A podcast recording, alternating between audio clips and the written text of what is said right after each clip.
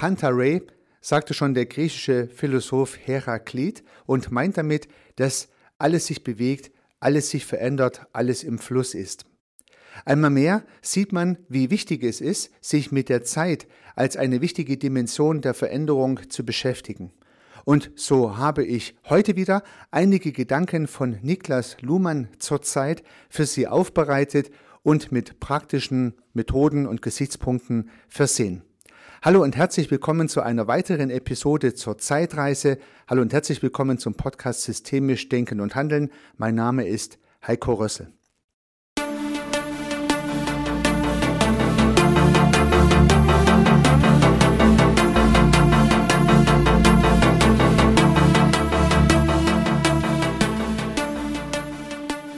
Pantarei, alles fließt, Heraklit und die alten Griechen haben es also schon gewusst, dass im Prinzip die Bewegung der normale Zustand ist. Und bereits im letzten Podcast habe ich ja schon gesagt, wir bewegen uns ja sehr schnell im Weltall und die Erde dreht sich sehr schnell um ihre eigene Achse. Bewegungen oder Dynamiken, die wir gar nicht wahrnehmen, aber die natürlich um uns herum passieren.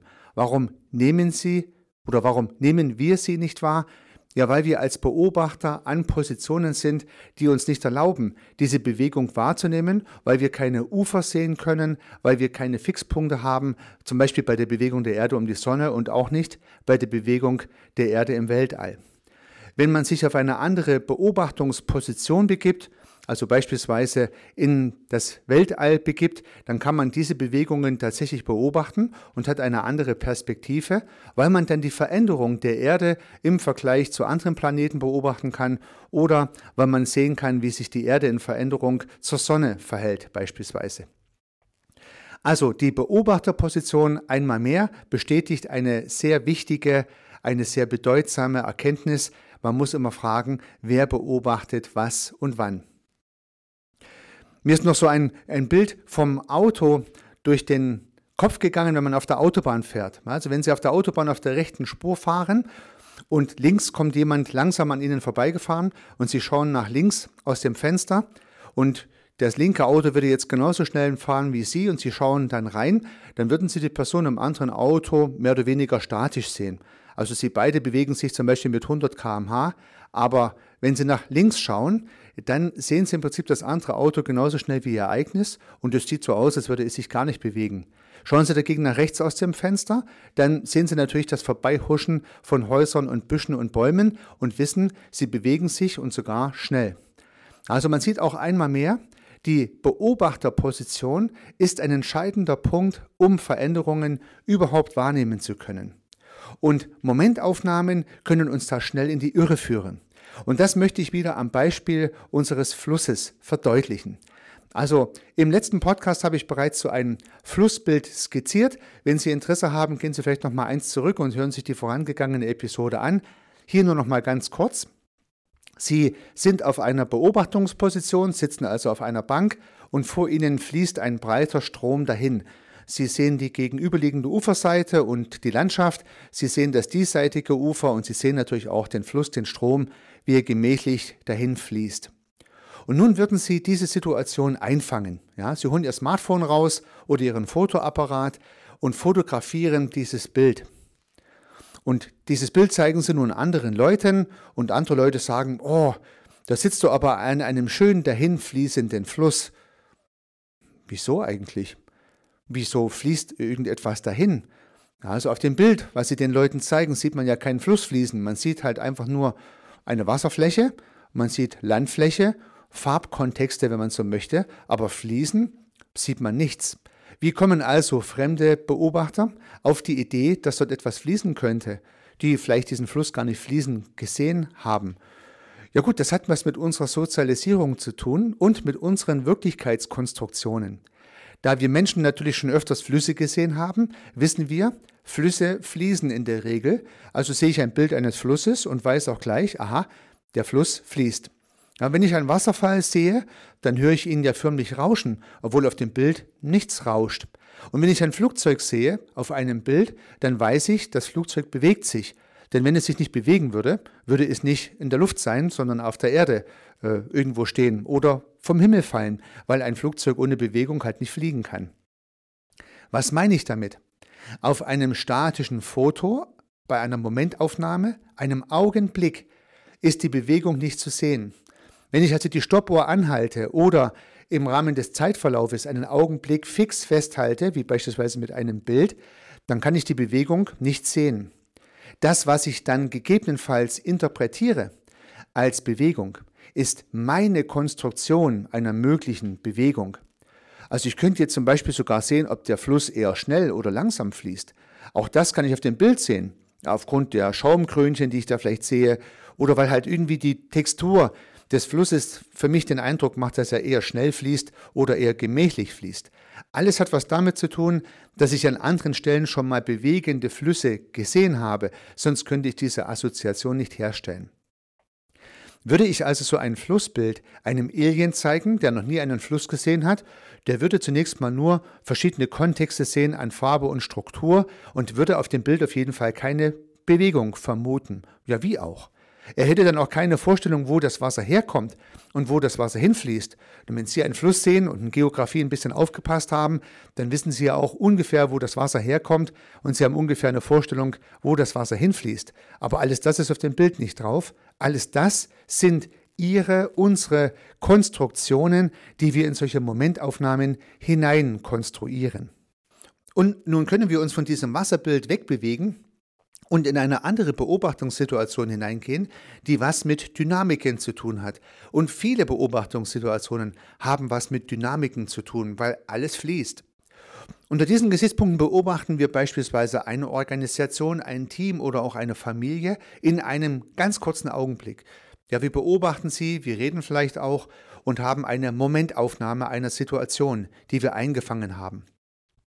Und nun können wir, dürfen wir vielleicht auch, machen wir höchstwahrscheinlich auch, gewisse Konstruktionen der Bewegung, der Dynamik dieser Organisation ableiten. Also so als Beispiel, wenn die Organisation, die ich jetzt hier gerade so beobachte, äh, sich so verhält, wie ich sie gerade sehe, dann ist höchstwahrscheinlich im Vorfeld dies und das passiert und es ist zu warten, dass zukünftig jenes passiert. Ja, kann man schon machen. Ist aber eine Konstruktion ist Ihre Konstruktion oder wenn Sie Beobachter beobachten, die Konstruktion von Beobachtern. Der Beobachter sieht eine Momentaufnahme und konstruiert die Zukunft der Beobachtung, also er denkt den Vorgang weiter oder er rekonstruiert, könnte man sagen, die Vergangenheit der Situation, die er beobachtet und überlegt sich, was die Ursache sein könnte, dass er das gerade beobachtet, was er beobachtet. Beide, sowohl die Zukunftsperspektive als auch die Rekonstruktion der Vergangenheit, sind aber Konstruktionen des Beobachters. Auch das erscheint mir wieder eine wesentliche Erkenntnis zu sein, weil man selbst und auch bei anderen darauf achten kann, ob man nicht zu viel eigene Interpretationsfantasie in Situationen hineininterpretiert. Als allparteilicher und wertneutraler systemischer Beobachter sollte man eigentlich ja zu viele eigene Konstruktionen weglassen und stattdessen lieber die Situation besser aufklären, gemeinsam oder unter Berücksichtigung des Systems, was man beobachtet. Man kann also an dieser Stelle ganz schön sehen, dass Bilder im wahrsten Sinne des Wortes, Momentaufnahmen, Bilder, ja, Screenshots, uns über Dynamiken täuschen können, die es wirklich gar nicht gibt, die es jedenfalls nicht zu beobachten gibt, sondern meine Konstruktionen der Vor- und Nachläufer dieses Bildes bestimmen letztendlich dann über das, was ich denke.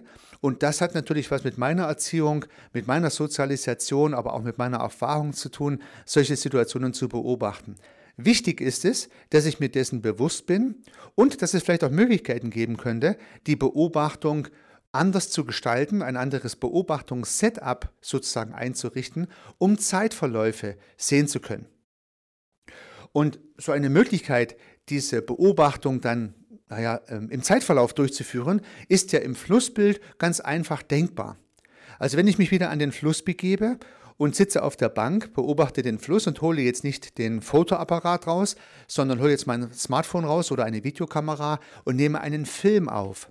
Ja, dann habe ich sofort eine vollkommen andere Sicht auf die Dynamiken im Film. Denn im Film sehe ich tatsächlich, dass der Fluss sich bewegt. Auch der Alien würde sehen, dass der Fluss sich bewegt. Natürlich nur dann, wenn es auch ein Ufer gibt. Das hatten wir das letzte Mal schon beleuchtet. Aber im Verhältnis zwischen Bewegung und Statik zwischen Fliesen und Ufer kann man jetzt eine Bewegung erkennen, wenn man eine längere Sequenz aufnimmt. Und vielleicht muss man dazu länger beobachten und darf nicht nur einen einzigen Augenblick ausschneiden aus, äh, als Sequenz eines langen Films, um daraus zu viel Schlussfolgerungen zu ziehen. Also die erste Erkenntnis könnte sein, wenn man eine Situation besser analysieren möchte, muss man sie auch länger beobachten und muss sich dafür hüten, zu viele eigene Konstruktionen in Zukunft und Vergangenheitsszenarien zu stecken. Die andere Möglichkeit besteht natürlich darin, die Teilnehmer, die ich beobachte, zu fragen nach deren Vergangenheits- und Zukunftskonstruktionen. Also beispielsweise, was glaubt ihr denn, warum es so gekommen ist, wie es ist?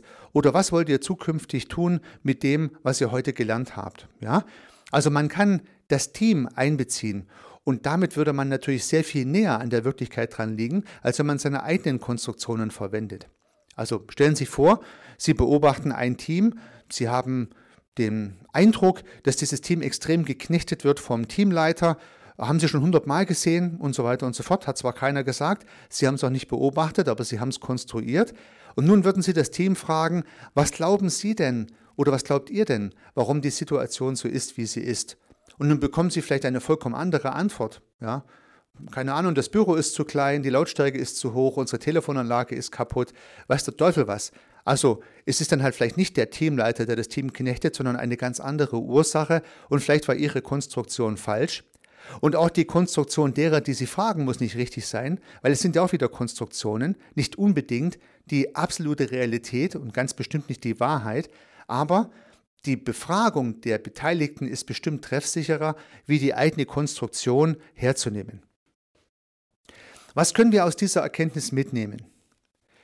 Im Rahmen der Beobachtung von Bewegung gibt es die Möglichkeit, längere Sequenzen aufzunehmen, also längere Beobachtungen einzurichten, zum Beispiel ein Team, eine Organisation zunächst mal nicht nur in einem Workshop zu beobachten oder in einer ganz speziellen herausgegriffenen Situation, sondern dann mit dem Auftraggeber zu vereinbaren, dass man das Team eine längere Zeit begleiten möchte, in verschiedenen Kontexten und in verschiedenen Situationen, um zum Beispiel gewisse Beobachtungsergebnisse zu gewinnen. Oder aber, dass man sagt, man möchte gern das Team befragen, zu seinen Vergangenheits- und Zukunftskonstruktionen mit den Menschen drüber reden, um so eine bessere Erkenntnis hinzubekommen und die jeweils eigene Konstruktion damit zu bereichern, vielleicht auch zu verändern oder überhaupt erst zu bilden. Damit hätte man eine deutlich bessere und validere Beobachtungssituation und kann daraus dann auch bessere Ergebnisse ableiten. Das mal so eine erste Erkenntnis in dieser Episode der Zeitreise. Nun möchte ich in dieser Episode gleich noch eine weitere Erkenntnis hinzufügen oder eine weitere Geschichte anbieten. Und dazu möchte ich Sie wieder in das Bild des Flusses hineinbitten. Also einmal mehr sitzen Sie auf der Bank, einmal mehr beobachten Sie den Strom, wie er langsam dahin fließt und die beiden Ufer. Aber jetzt haben wir noch eine zusätzliche Situation. Wir haben ein Schiff auf dem Strom. Ein Schiff bewegt sich auf dem Strom. Und auf diesem Schiff wiederum ist auch ein Kapitän.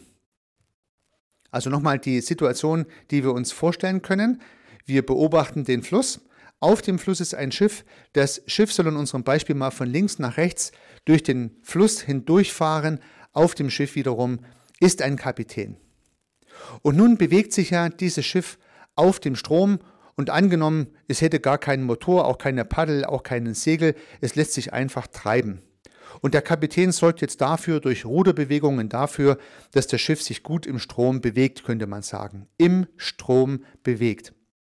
Man könnte auch denken, dass der Kapitän dafür sorgt, dass sich das Schiff im Strom der Zeit angemessen mitbewegt. Es wird dann eher nicht schneller sein, als die Zeit dahin fließt, wenn das Bild der Zeit mal der dahinfließende Fluss, das Wasser ist, aber der Kapitän versucht auch dafür zu sorgen, dass das Schiff nicht zurückfällt, also auf dem Fluss der Zeit nicht langsamer wird, also nicht rückständig und konservativ wird, sondern einfach sich im Strom mitbewegt. Das wäre so die Idee. Und ähm, findet im Prinzip ja keine Veränderung statt und das Schiff bewegt sich so dahin. Bevor wir aber auf gewisse Dynamiken eingehen, die man in diesem Kontext vielleicht beobachten könnte, aus Ihrer Beobachtungsperspektive, von Ihrem Bänkchen am Ufer aus gesehen, begeben wir uns doch mal auf die Position des Beobachters auf dem Schiff. Denn der Kapitän ist natürlich auch ein Beobachter. Und in meinem Gedankenexperiment schaut dieser Kapitän nun nicht zu Ihnen, sondern er schaut stur geradeaus Richtung des breiten Flusses, weil er ja genau dorthin navigieren muss, dass er immer schön im Strom bleibt. Er hat dafür diverse Instrumente, die er ablesen kann. Er hat diverse Karten, die er konsultieren kann. Er hat ein Ruder, mit dem er steuern kann. Und er schaut nach vorn, um genau die richtige Position zu halten, den richtigen Kurs zu halten. So blickt der Kapitän in unserem Bild nach rechts, währenddessen wir den Kapitän auf unserem Bild anschauen und wir schauen sozusagen mit 90 Grad Versatz in verschiedene Richtungen. Der Kapitän nach rechts, wir auf dem Bild nach vorn. Dadurch vergeben, ergeben sich verschiedene Beobachtungsperspektiven und gerade im Kontext der Zeit und des Zeitverlaufes ergeben sich hier große Unterschiede. Einmal mehr wird deutlich, was Luhmann damit meinte, wie wichtig es ist, den Beobachter zu hinterfragen, den Beobachter zu identifizieren. Denn das Schiff bewegt sich mit einer gewissen Geschwindigkeit auf dem Fluss und das kann der Beobachter vom Ufer aus ganz gut sehen. Bewegt sich das Schiff schnell oder bewegt es sich nicht so schnell? Bewegt es sich tatsächlich so schnell wie der Strom, schneller oder langsamer? Der Beobachter vom Ufer aus kann so etwas höchstwahrscheinlich unterscheiden. Der Beobachter auf dem Schiff, der Kapitän, der nach vorn schaut, der kann unterscheiden, ob sich das Schiff schön im Strom befindet, ja, ob es Kurs hält, aber die Geschwindigkeit kann er weniger gut unterscheiden. Wenn er nicht aufs Ufer schaut, wenn er wirklich stur nach vorne schaut, kann er eigentlich, gehen wir mal davon aus, er hat kein, ex, kein externes äh, Gerät dafür, also kein Messgerät dafür, dann kann er diese Unterscheidung schwierig treffen, alleine durch seine Beobachtung. Also, der Beobachter am Ufer sieht die Geschwindigkeit, der Kapitän sieht sie nicht, sondern er sieht andere Dinge. Er hält das Schiff auf Kurs, könnte man sagen. Und so haben diese beiden Beobachter unterschiedliche Perspektiven. Der eine sieht, dass er auf Kurs bleibt, der andere sieht, wie schnell das Schiff ist.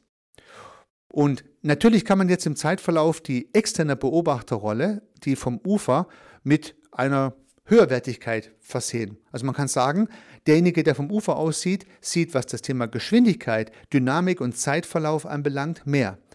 Ja, er sieht ja nicht nur das Schiff an sich im Verhältnis zum Strom, er sieht vielleicht auch noch andere Schiffe und wie sich unser Schiff auch noch im Verhältnis zu anderen Schiffen bewegt. Alles das sieht der Kapitän eher nicht. Was bedeutet das? Der Kapitän auf dem Schiff könnte eine von uns beobachtete Organisation sein. Ja, der Kapitän könnte ein ganzes Team sein oder vielleicht auch nur der Teamleiter. Und alle Leute, die auf dem Schiff drauf sind, samt Kapitän, schauen alle nach vorn deren Perspektive ist es im Tagesgeschäft Sinnvolles zu tun und einfach gut im Strom der Zeit zu navigieren. So könnte man es tatsächlich ausdrücken. Die Aufgabe des externen Beobachters ist es nun, gewisse Veränderungsdynamiken zu identifizieren, die die Menschen auf dem Schiff gar nicht sehen können. So, wenn nun die Menschen auf dem Schiff der Auffassung sind, man sollte mal jemand fragen, der am Ufer steht, wie er denn die Dynamik einschätzt, dann ist das gut und dann kann so eine Frage gut beantwortet werden. Häufig kann ich aber beobachten, dass externe Beobachter, die am Ufer stehen, durchaus etwas erkennen und vielleicht sogar auch valide Geschwindigkeits- und Dynamikunterschiede feststellen, aber Schwierigkeiten haben, ihre Beobachtung mit dem Kapitän und der Mannschaft auf dem Schiff zu teilen. Warum? Weil die Beobachter auf dem Schiff überhaupt gar keine Notwendigkeit sehen, die Geschwindigkeit zu verändern, weil sie die Dynamik überhaupt nicht sehen und nicht beobachten können, weil sie ja auf ihrem Schiff in gewisser Weise gefangen sind und natürlich dort auch einen sogenannten blinden Fleck äh, haben. Das heißt also, die Veränderungsdynamik sehen sie eher nicht. Tendenziell in diesem Szenario ein blinder Fleck des Kapitäns und nun hat der Beobachter am Ufer die Möglichkeit, diesen blinden Fleck aufzulösen. Er kann den Beobachter beim Beobachten beobachten, er kann den Kapitän sehen und sieht, was der Kapitän sieht und weiß damit auch, dass der Kapitän nicht sieht, was er sehen kann. Wenn ich nun mit dieser Erkenntnis aber vorschnell, zu schnell oder auch etwas zu rabiat zu diesem Kapitän hingehe und ihm zum Beispiel sage, du bist viel zu langsam mit deinem Schiff, da muss ich mich nicht wundern, wenn ich auf Ablehnung stoße. Und so scheitern viele Change-Projekte und Veränderungsprojekte, weil man in der Kommunikation zwischen Beobachter und Kapitän in unserem Flussbeispiel nicht sorgsam miteinander umgeht. Wenn man stattdessen sagen würde, ich konnte eine Beobachtung machen, die du nicht machen kannst. Dafür hast du etwas beobachtet, was ich nicht beobachten kann. Wir haben einfach verschiedene Perspektiven eingenommen. Lass uns doch mal unsere Perspektiven teilen. Erkläre du mir doch mal, was du beobachtet hast, um den Kurs zu halten. Und dann erkläre ich dir, was ich beobachtet habe im Kontext der Geschwindigkeit und der Dynamik, mit der dein Schiff auf diesem Fluss unterwegs ist. Das ist doch ein ganz anderes Gespräch, als wenn ich zum Kapitän sagen würde, du bist zu langsam. Du musst viel schneller sein. Und so erlebe ich heute viele Kampfansagen von Beratern, auch von Coaches tatsächlich, an ihre Kunden, die den Kunden erklären wollen, doch endlich mal schneller sein zu müssen. Da haben sie dann nicht berücksichtigt, dass ihre Beobachterposition gegebenenfalls exklusive Einblicke gewährt hat, die man auf dem Beobachtungsobjekt selber gar nicht wahrnehmen konnte. Ja, wir selber auf der Erde sehen ja auch nicht, dass wir uns drehen und auch nicht, dass wir uns um die Sonne bewegen und auch nicht, dass wir uns im Weltall bewegen. Die Aliens aber, die von weit außerhalb uns beobachten, die sehen das. Wir sehen es nicht. So müssen wir in unserer Kommunikation als systemische Prozessbegleiter bei all unseren Systemen, die wir in Veränderungsprozessen begleiten, sehr darauf achten, sorgsam zu kommunizieren, unsere Beobachterposition deutlich zu machen, das haben wir schon von Luhmann gelernt, auch die Beobachterposition unserer Kunden zu würdigen, also durchaus zu würdigen, dass der Kapitän natürlich andere Dinge beobachtet, die wir wiederum nicht beobachten. Das ist wichtig, um auch zu zeigen, dass wir durchaus wertschätzen, was seither passierte. Denn offensichtlich hat der Kapitän ja bis zu dem Zeitpunkt dafür gesorgt, dass das Boot so im Fluss navigiert, wie es navigiert. Dass es vielleicht zu langsam ist, okay, aber untergegangen ist es auch nicht. In der Böschung hängen geblieben ist es auch nicht. Also er hat einen guten Job gemacht bis dahin. Ja, nun können wir also als externe Beobachter am Flussrand sehen, ob dieses Boot sich mit dem Strom bewegt, schneller bewegt, langsamer bewegt und auch im Vergleich zu anderen Booten schneller oder langsamer ist und können unsere Beobachtungsergebnisse mit den Schifffahrern teilen. Dadurch können wir sanft und gut Veränderungsprozesse einleiten und vernünftig und wohlwollend äh, entsprechende Beobachtungen mitteilen. Wenn man das zu rabiat macht oder wenn man das zu grob macht, dann kann es passieren, dass Veränderungsprozesse gar nicht in äh, Dynamiken umsetzen oder gar nicht in Dynamik kommen, weil sich die Leute vor den Kopf gestoßen fühlen und dann den Change-Prozess ablehnen. Obwohl er vielleicht notwendig wäre, obwohl er vielleicht auch sinnvoll ist, wird er dann nicht gemacht, weil die Kommunikation an der Stelle nicht gut organisiert war, nicht gut durchgeführt wurde. Mit diesen beiden Erkenntnissen der Zeitreise möchte ich heute die Episode schließen. Wir erinnern uns nochmal dran, es ist wichtig daran zu denken, dass Momentaufnahmen nicht dynamische Situationen wiedergeben können, so dass es dafür weitere Aufnahmen benötigt oder die Befragung des Zielsystems. Und wir haben festgestellt, dass man bei beobachteten Veränderungsnotwendigkeiten sehr sanft und wohlwollend kommunizieren sollte, um den Veränderungsprozess nicht bereits im Keime zu ersticken. Ich hoffe, dass ich mit diesen beiden Erkenntnissen etwas zu Ihrem systemischen Repertoire beitragen konnte. Freue mich auf die nächste Episode zum Thema Zeitreise Teil 3. Bis dahin alles Gute, viel Erfolg, unternehmen Sie was. Ihr Heiko Rössel.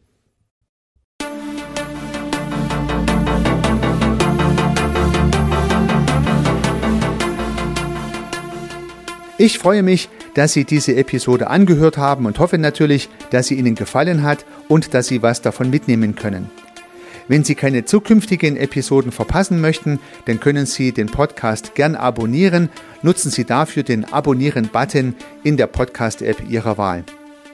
Natürlich würde ich mich auch über eine Rezension oder über eine Bewertung freuen. Alternativ zu diesem Podcast habe ich zwei weitere aufgenommen. Sie finden sie unter www.servicearchitekt.com/podcast oder wenn Sie meinen Namen in der Podcast-App Ihrer Wahl eingeben. Vielleicht können ja auch die beiden anderen Angebote für Sie interessant sein. Sollten Sie ein persönliches Gespräch wünschen, dann können Sie das gern unter www.servicearchitekt.com/termin auf meiner Website mit mir vereinbaren. Ansonsten freue ich mich auf ein Wiederhören. Bis dahin, Ihr Heiko Rössel.